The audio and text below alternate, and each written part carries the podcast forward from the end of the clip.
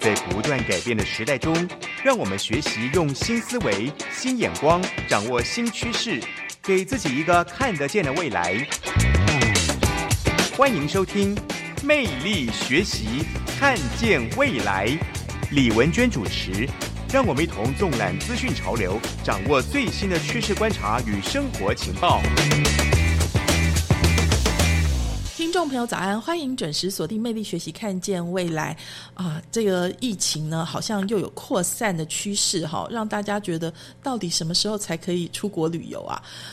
没关系，如果我们没办法出国旅游的话，我们可以来一个伪出国。那不晓得大家现在最想去哪里呢？嗯，我。文娟是蛮喜欢去欧洲旅游的，那特别如果欧洲的话呢，今天我们要呃邀请到一位哦，就是奥地利通，我们邀请到的是陈明仁总经理，米加勒的总经理哈，那个呃名仁兄早安。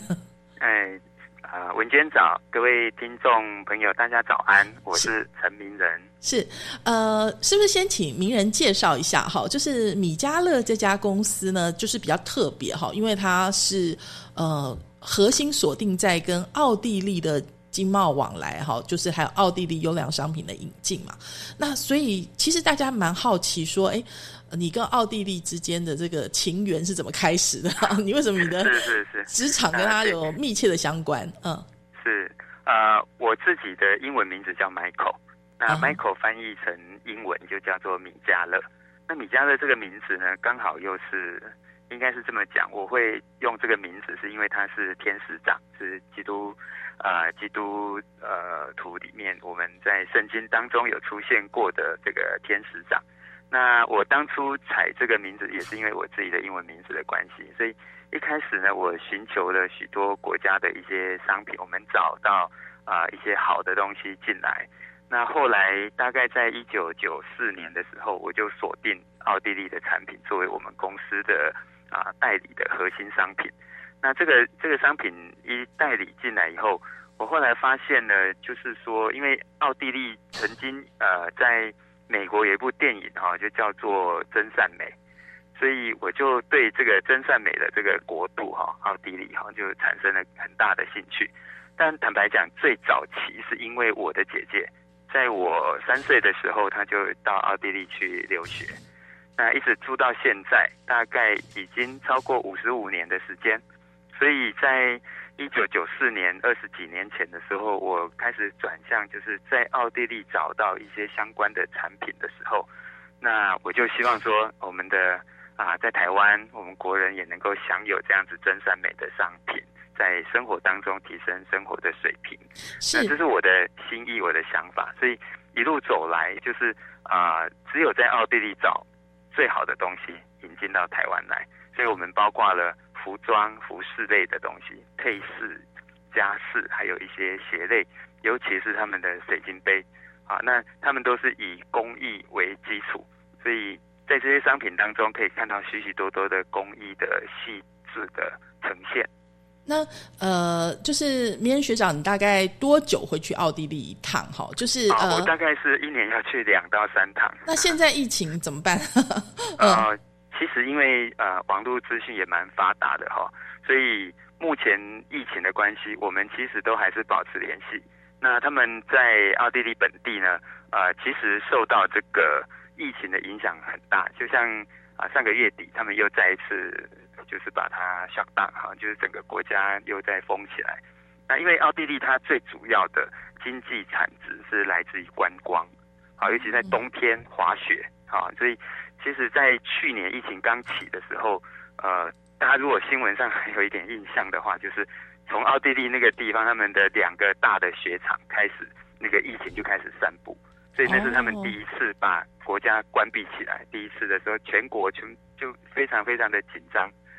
那这今年的这一次呢，又比欧盟更早，他们在上个月就已经又在关一次，是第四次的封锁。是现在好像疫情蛮严重，他们也因为疫情的关系，冬奥都不派不派那个代表团去北京，因为冬奥应该是他们的那个非常重要的一个体育活动哈。所以说，奥地利人讲，嗯，你说，嗯，这个奥地利这个国家呢，它其实呢是在中欧的内陆国家嘛，就是因为大家其实。觉得他会跟德国呃很很接近，或者奥匈帝国，对不对？大家有印象就是，所以那个明恩学长是不是可以讲一下说，哎，奥地利的地理位置哈，让它有什么比较特别的，就是风土啊、民情啊？嗯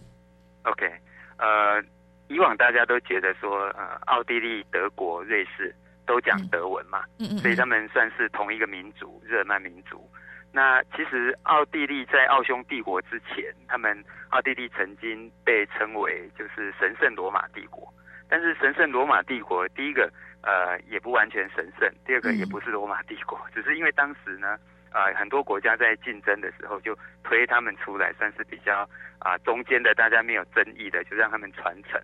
所以呃神圣罗马帝国一直到奥匈帝国到第一次世界大战有将近。六个世纪，六百年的时间，就是奥匈帝国这个神圣罗马帝国，它统治欧洲长达六个世纪。那那个统治的定义也不是说啊谁管谁，而是因为他们很懂得做合纵联盟，就是合纵连横，所以他们跟很多国家都非常的要好。尤其是在他们特蕾莎女王的时代，有十几个孩子啊，十八个小孩。那当时呢，这个。最小的公主就是嫁到法国，就是路易十六的老婆玛丽公主，也就是后来上断头台的玛丽皇后。嗯，那这样这样子的一个历史背景，导致奥地利它其实跟欧洲其实有非常非常紧密的关系。那一直后来就是因为啊匈牙利他们也承认奥地利，所以啊奥地利的最后一任的啊国王啊那那他的老婆就叫呃伊丽莎白西西。所以，呃，西西当时他们就是两国都承认的这个女皇，好，所以对整个奥地利来讲的话，它其实对啊整个欧洲的影响啊蛮大的。所以奥地利有两个美丽的女人，影响 欧洲非常非常非常的深远，这样子。是一个是那个玛丽安多安多朵嘛，另外一个就是 CC 嘛，对不对？两个都是都非常有印象。对，所以奥地利出美女哦，这样子说的话，嗯，那所以其实奥地利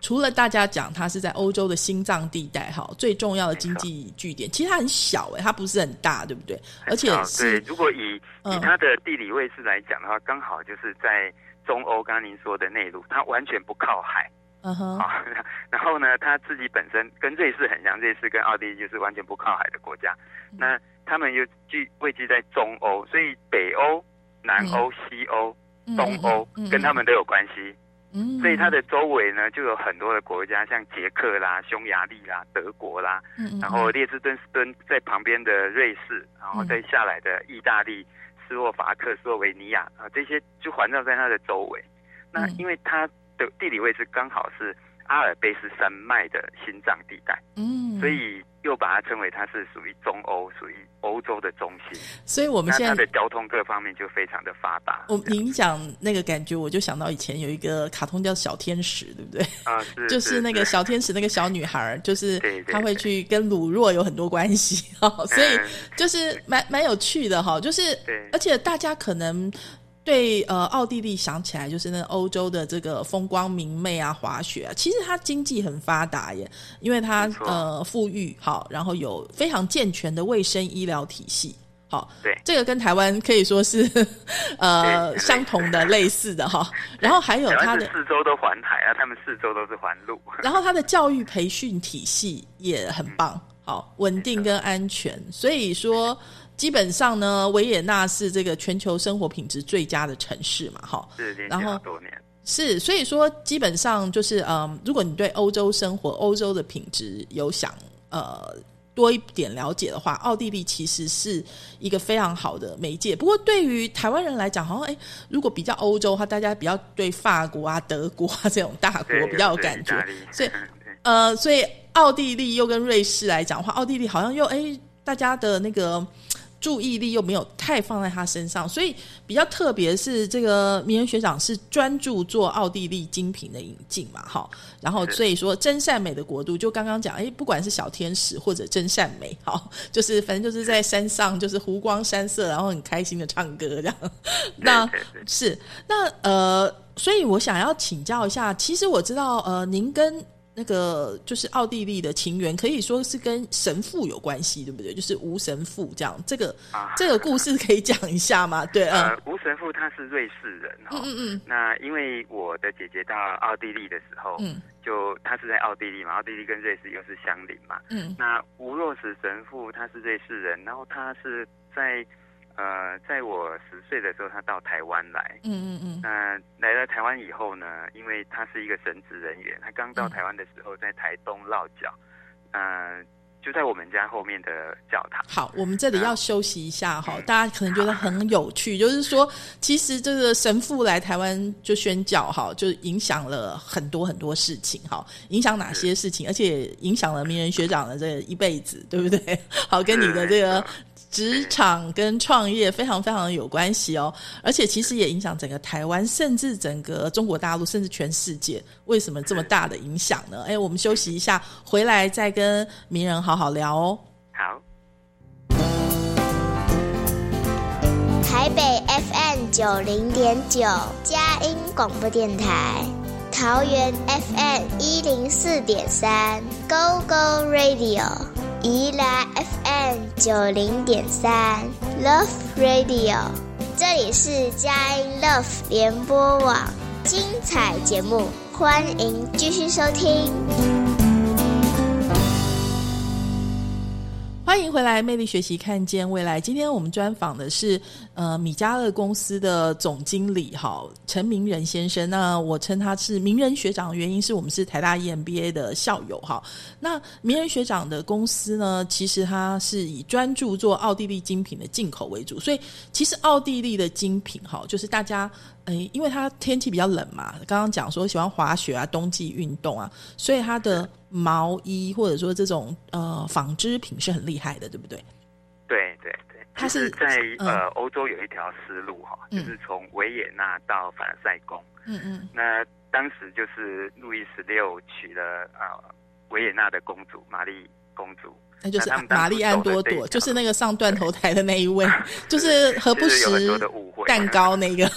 对对对对对，嗯。然后他们走的这一条路就是所谓的丝路。那其实，在欧洲当时的这个工艺，包括纺织业的这个发展，都是在阿尔卑斯山的南路啊，就是南边的这个地方，也就是经过经过这个奥地利，一直到呃瑞士，到达法国这样子。所以这一条路其实有很多的纺织品。那奥地利当时他们就以这个手工艺为主，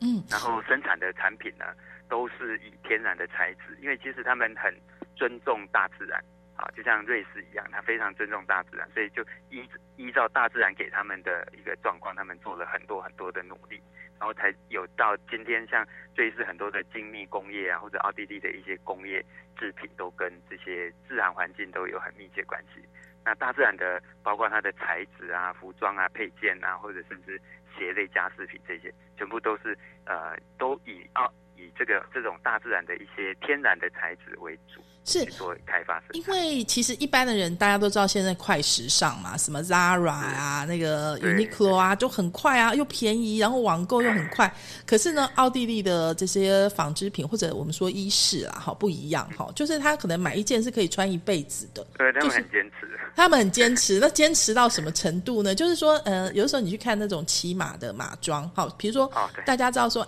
爱马仕嘛，对，爱马仕其实也是做这种。骑马的这种皮革起家的，所以他对那个工艺是很要求的。像奥地利的衣服，哈，尤其是那个外套，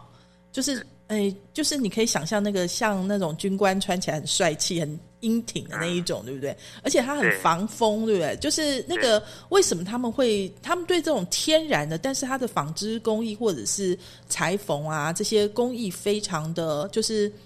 非常的精致，对不对？怎么个讲究法？学长可以稍微提一下那个几个小例子吗？嗯，好，呃，因为我们代理的一个产品哈，，Schneider 是刚好它就是专门为皇家设计的一些定制服啊。我们可以从他们的细部的一些工艺来看出来，就像比如说在服装的边缘，他们会有一些啊包的一个一个手工啊的，早期都是手工嘛，后来包边，然后后来就是用。用机器去做生产裁缝，然后在扣子的部分，它可以一整排的扣子都用不同的造型，我们我们有时候很强调说，哦，我这很整齐，就是这就是同一个东西去做啊，stand 一个标准化的一个制成。可是他们是为了讲究它的工艺，它每一颗扣子可以长得都不一样，但是你可以看起来它一点都不违和，它就是一个系列一个细部设计的东西。然后像有些肩膀啊，或者一些口袋、一些手啊袖口啊、领领子啊，它甚至领子它可以啊前后就是有不同的颜色，然后在一些边边的地方加了很多的工艺在这上面。对，所以一件衣服穿起来就等于是一个艺术品一样，可以穿在身上的艺术。蕾丝就是手工的蕾丝的感觉，然后就是包边啊、考克啊这些，他都做的很精致。就是说 皇家的啊，就是因为刚刚讲它有那个历史在嘛，所以也是 original 就是。对他可能没有 办法忍受什么快时尚，就是 他就是他就是要。要，所以它其实就是比较精品啊。所以它的呃，台湾喜欢它的主顾客也很特别的一群人，对不对？就是没错没错，基本上他们非常死忠咯。就是现在这个状况下，他们还是很死忠吗？嗯，因为我们做二十几年这个服饰，在台湾来讲哈，大家听到我们已经做了二十几年奥地利的服饰。都都很惊讶，佩服不敢讲，但是都很惊讶，说我们怎么可以做这么久，而且台湾这么的热哈，算是在亚热带地区。嗯，那奥地利它算是温带，然后都会下雪，一年的夏天只有一个月的时间。那为什么我们这边可以穿这么这么啊厚重的东西？那其实我们可以知道，就是台湾是比较潮湿，可是一个冬天下来，如果有两个或三个寒流的话，可能这个需求就已经差不多够了。所以我们在进这个服装上面，其实也慢慢的做一些的考量，像以羊毛为主的话，美利诺羊毛，甚至就是 cashmere 的羊毛，然后有些啊高羊毛，都是他们非常好的。但奥地利自己本身产的羊毛有限，它主要还是从纽西兰或者是澳洲进口，可是他们都是选最好的品质，所以我们买奥地利的精品就不用挑了，因为他已经挑过了，所以他们就把最好的。做出来，然后我们去选他们的设计，然后在台湾推荐给我们的客户。而且喜欢喜欢这一类型的人，他不是追求流行时尚，他可能是追求 classical 这样子的感觉。对，而且是他自己的 unique，他有一种独特性，他个人的个性可以展现出来。当然，重点是不便宜啦。不过不便宜可以用一辈子，好，应该是讲他的他不会用坏啦，就是基本上可能买一件就一成为一辈子的主顾这样子。但最主要就是说，我觉得他们在呃资源的珍惜上面是非常重要，因为我觉得这是一个很重要的生活概念，生活的一个一种理念。也就是说，我一件衣服可以穿很久，而且我可以跟其他的衣服搭配起来。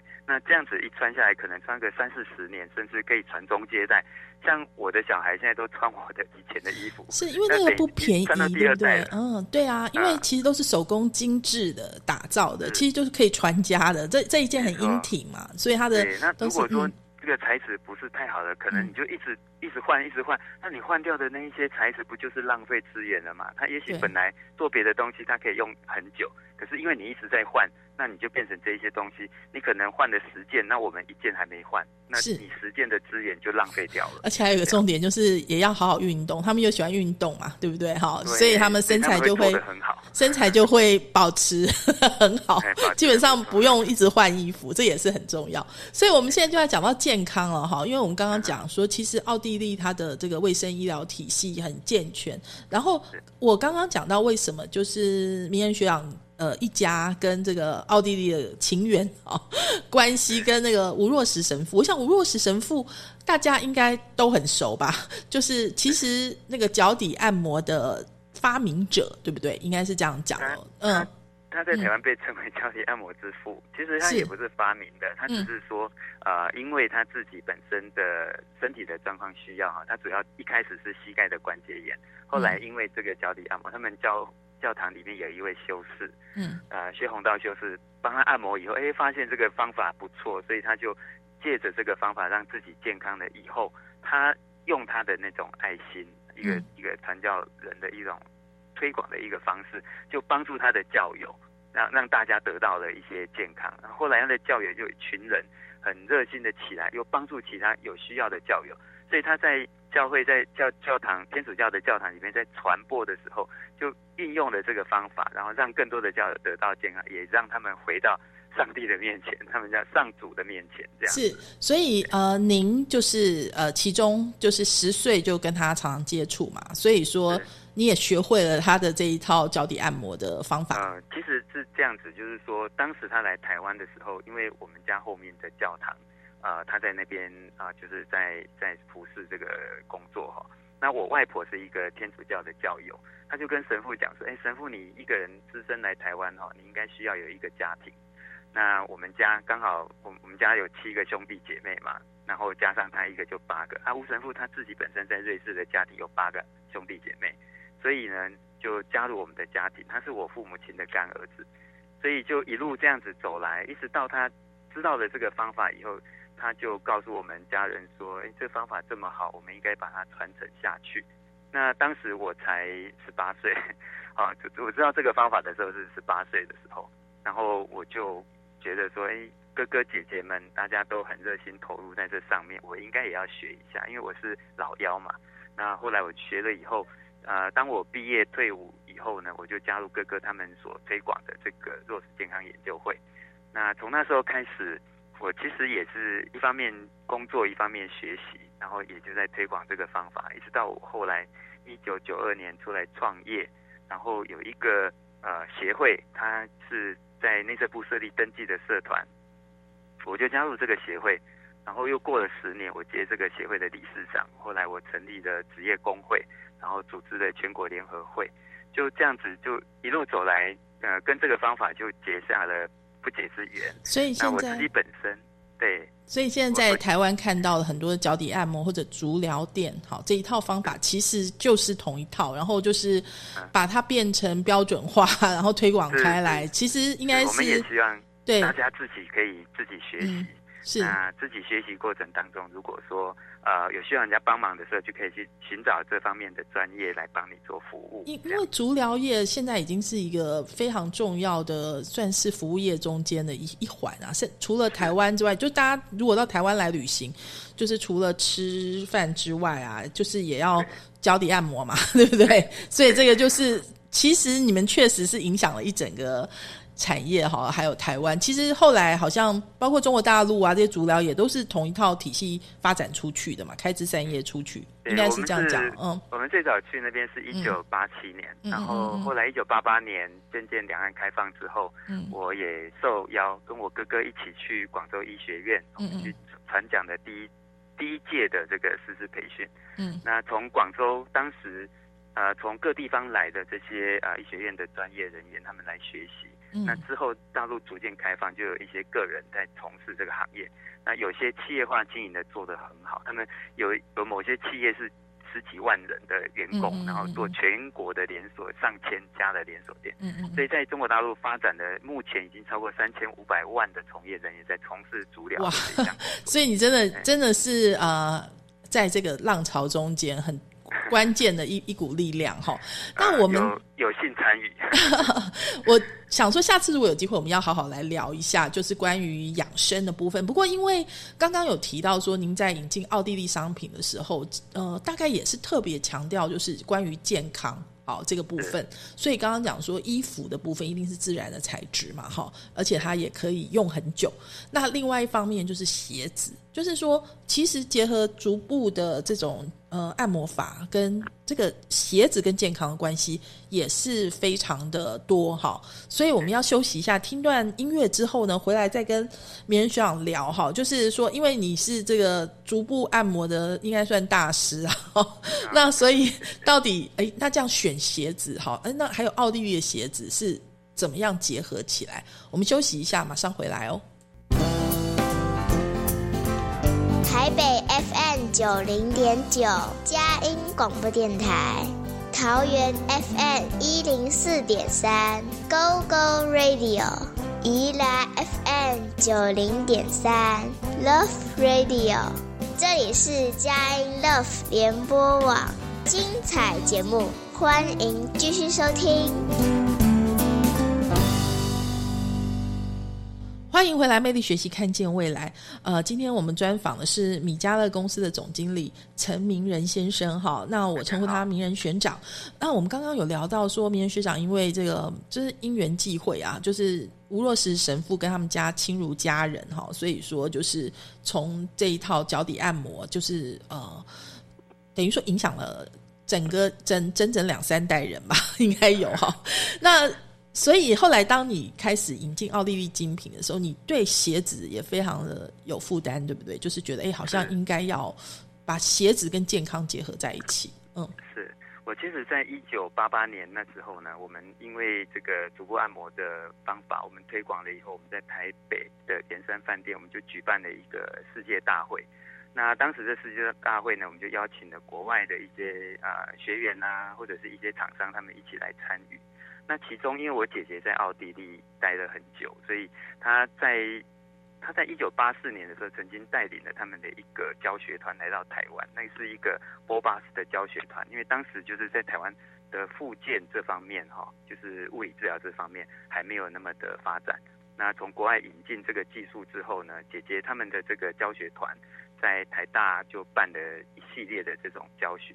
那也因为这个关系，他就啊有这个机缘去。结合一些啊，在医疗上面的奥地利啊，或者是欧洲、英国这方面的医疗的产业。那我们当时在一九八八年在台北办的这个足部按摩的世界大会的时候，呃，我们就邀请这些专家或者是专业人员来。那刚好奥地利的这个鞋厂 Vita 鞋的这个鞋厂的老板，他听到了广播，他就参与了这个盛会，就来到了台湾，跟我们一起呃参与了这个足部按摩的一个学术大会，然后。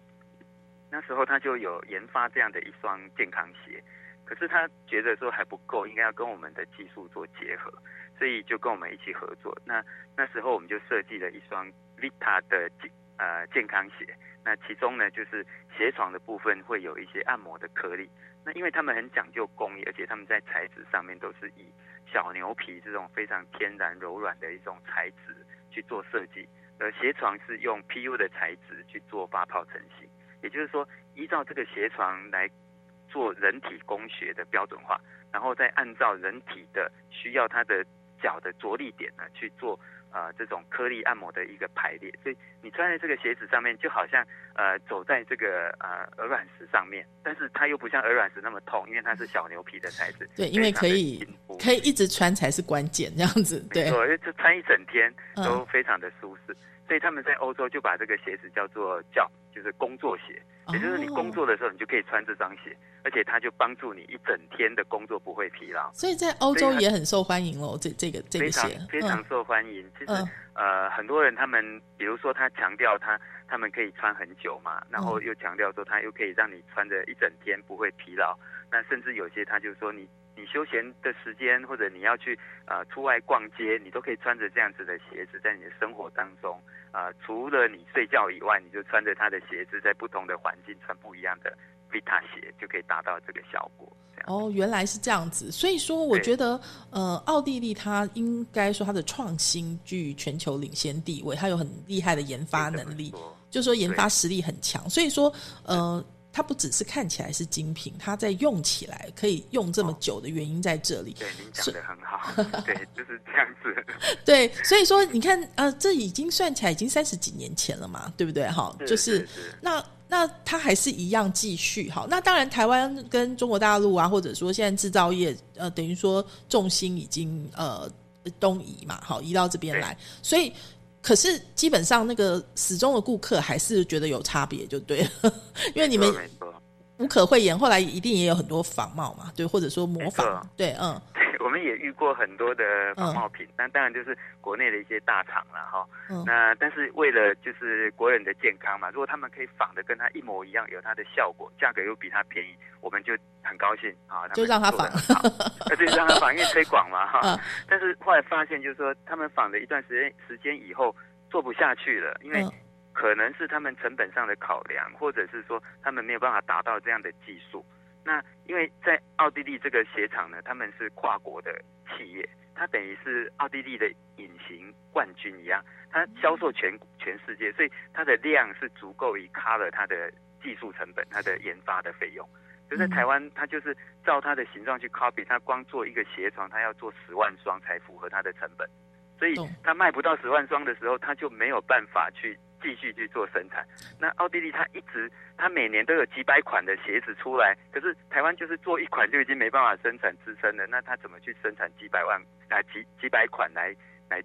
做竞争呢。我这样子，后来慢慢就看不到了。我觉得欧洲的确实他们有很厉害的那个核心竞争力，就说虽然说哎，好多地方有廉价劳工啊，什么就是整个对，可是问题是他们没有办法被取代，原因就在创新能力，就是它那个核心竞争关键你是取代不了的。那这个，你其实用过，不管是奥地利或德国啊，这些工艺品，大概就有就知道会被屌屌的原因 啊，差那么一点点，可能中间就是一个小凸起，或者一个什么三角形的 balance 什么之类，就是你感你你弄不了这样子，嗯，对，这这也是一个，就是今天我们在讨探讨这个奥地利的产品哈，就也可以有很多的。这个醒思就是说，一样是小国，好，那你不要去竞争这些，你知道高污染啊，或者说就是只是追求短线的东西。就像台积电为什么可以变成世界第一，就是你一定要能够钻研到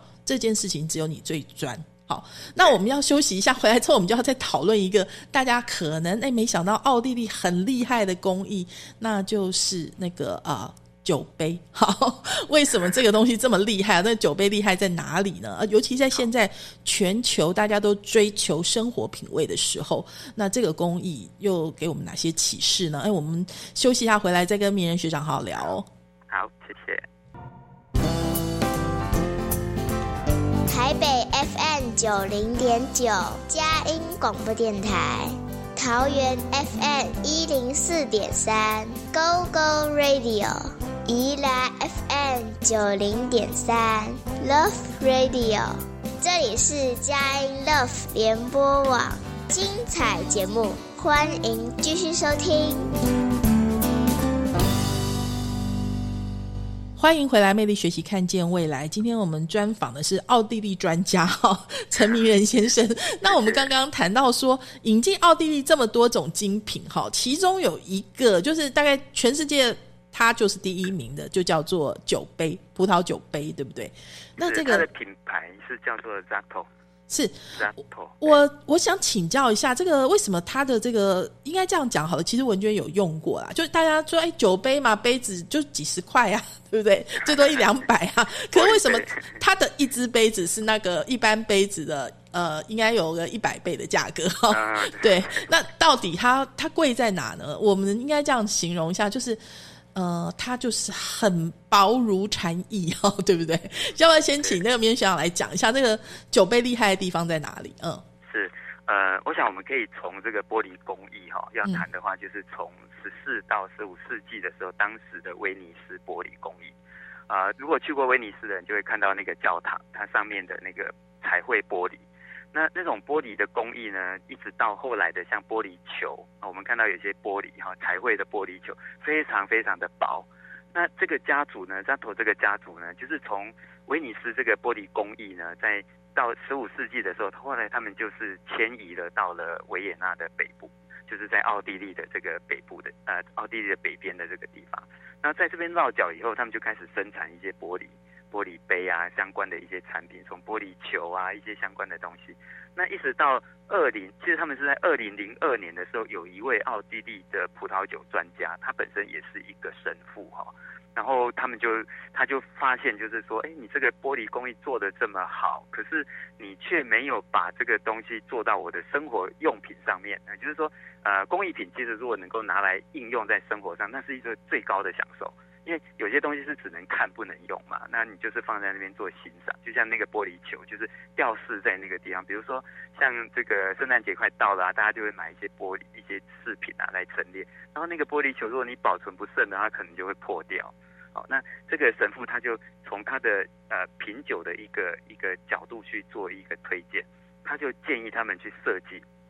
能够跟地球。我们地球是，其实，在春夏秋冬的时候，会有一个地球的偏移哈。比如说，我们现在快要到冬至了，我们就会发现，就是呃，太阳直射地球是最南边的，就是南回归线。然后在夏至的时候，是直射到地球的北回归线。那这个角度的偏移呢，刚好就是二十三度半，再加上另外一边的二十三度半。那这个半度哦很难计算，所以他就建议这个这个。玻璃工厂哈，你你如果可以设计出一套酒杯，它是可以做二十四度跟偏移到四十八度的这个酒杯的话，那你一定可以跟大自然做结合。就这样子，这个这个 Zato 的工厂，他们就去研发，他们就做了以他们的工艺，这种玻璃细致的工艺，然后去做这个角度的呃预备哈，然后就生产出完全是手工吹制的这种玻璃杯，而且它是非常的薄。那又考虑到说，因为早期都是用铅嘛，那铅就担心说你你喝的饮品当中会造成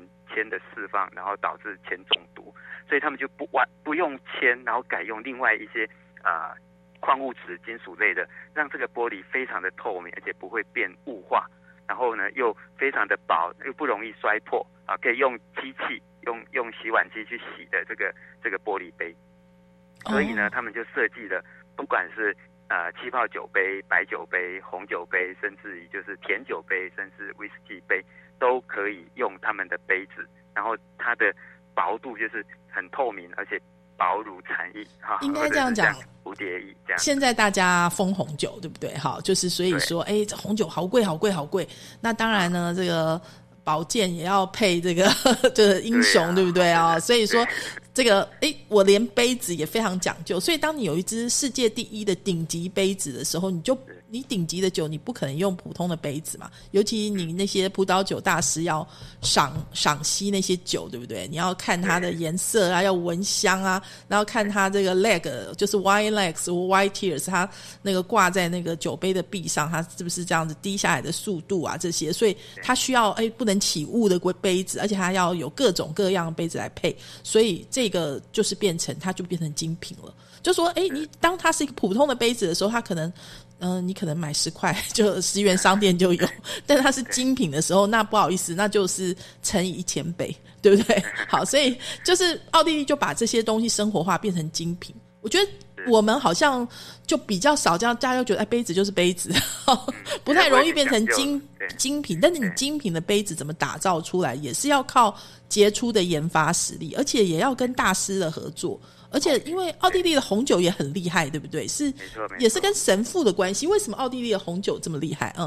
呃，其实，在欧洲，他们都是以天主教为基础嘛，所以很多都是从呃修道院出来。所以，不管是法国、意大利、西班牙，他们其实都是跟这个神职人员是相关的。那奥地利这一位呃神父呢，他叫 Dank 啊，所以他就建议在在二零零六年，后来扎头他们就开发出了这一系列的玻玻璃杯。这个水晶玻璃杯哈，然后在二零零九年的时候，德国有一个杂志，他就为了要去评鉴说啊，到底哪一个杯子好，他就邀请了世界各国的顶级的杯子来做比赛。结果奥地利的这个扎头杯呢，在当时他就取得了勃艮第杯、波尔多杯跟白酒的叫 Riesling 杯这三种白酒红酒，他都取得冠军。反正就是世界世界第一，就是就等于是杯界的爱马仕啊，就是这么一这个意思就对了。但是它因为它的它的工艺还有它的那个技术哈，嗯，像我们最近就被工厂通知说，他们因为呃就是封锁疫情的关系嘛哈，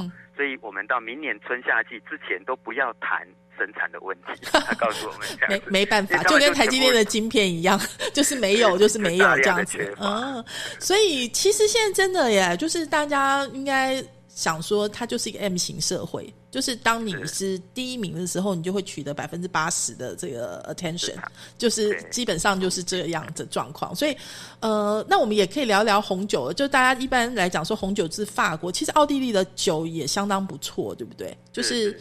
它。因为地理位置的关系，然后还有就是呃，就是山地的关系，对不对？温差的关系，所以这个因为那个棉选是专家，哈，要不要谈一下奥地利的酒、葡萄酒的特色？特别它的甜酒很厉害，对不对？嗯，对对对，这最主要是因为奥地利它的地理位置，哈，他们说他们有来自北边的，就是啊北欧这边的寒流，哈，寒风比较干燥的，然后又有来自东边这边从大陆型欧亚大陆这边的热热，哈，还有那个大陆型。气候，然后有南边的海，就是地中海啊、地海这一边啊进来的那个那个海水的这个这个气流，然后又有从西边过来的阿尔卑斯山这边的冷风哈，甚至就是说在这个环境里面，他们叫做 microwave 啊，一个 micro climate 的一个种微型的气候。所以在它这个地方呢，各位知道，就是说以维也纳以东的话都是平原，匈牙利这边都是平原，可是，一直到了奥地利的西部这边哈，都是高山，因为阿尔卑斯山嘛，所以它这样子的一种地形就形成一个非常小量的产区，那全世界唯一是首都葡萄酒产区的国家就是奥地利维也纳。哦，那这种是非常稀有的，你等于下了飞机就可以到酒庄了，不用说还要再开车几个小时再到酒到叫葡萄酒产区。因因为大家要知道酒庄这件事是需要历史的，就刚刚一直讲奥地利是一个非常有历史的国家，就是有皇室啊，对不对？所以说那些酒庄这些。类似精品的这些做酒的工艺的这些匠人，都在这些酒庄里面嘛。那他们对他们的气候啊，对葡萄的理解啊，酿酒的这些工艺、土壤，对，这个都是相关。所以，而且有一个重点呢，它的酒的价格是 CP 值很高，它是被 低估的，对不对？因为，因为它并没有像法国红酒那些被就是。被炒作嘛，所以说它其实真正的行家是能够理解到说，呃，他那所以你用很最合理的价格喝到类似的这种 CP 值的东西的话，可能就是奥地利是一个非常好的选择喽。对，可以可以做收藏的啊，因为现在如果开始收藏的话，十年后、二十年后，这个酒的品质哈不会输给法国。而且我觉得，但是嗯，就是也如果现现在现在喝的话，也都是喝新鲜的为主啊。是，而且我觉得它有一整套的，就是因为基本上，如果大家想要，因为它的应该说它的规范，因为它又是一个欧洲等级标准的一个一个地方一个国家，所以说它规规范的特别严格，你不不用担心买到假的，应该是这样讲。好，对，没错。所以这这奥地利来讲的话，嗯，呃，我可以补充一下，就是说，以奥地利来讲的话，他们的农业哈，嗯，它的有机农业的啊，就是它的覆盖率大概是占他们农业的百分之三十。嗯嗯嗯。如果回回顾头来。回过头来看台湾的话，台湾大概占百分之一左右啦。所以它是一个农业大国，精致农业大国，有机农业大国。所以它当然它的相关的这个酒的这些茶呃品质一定是非常稳定的啊。今天真的跟人家开玩笑，嗯，说奥地利能够做出全世界第一的水晶杯葡萄酒杯，它的酒。不会太差嘛？是，没有第一有第二吧？他他只是没有被人用放大镜去或者用杠杆去炒作它这样子。好，今天非常谢谢这个奥地利同好陈明仁先生来到魅力学习，看见未来，让我们好好来学习到奥地利的精品的生产之道哦。非常谢谢明仁学长，谢谢谢谢大家，也谢谢听众朋友的收听。我们下周同一时间空中再会了，拜拜拜拜。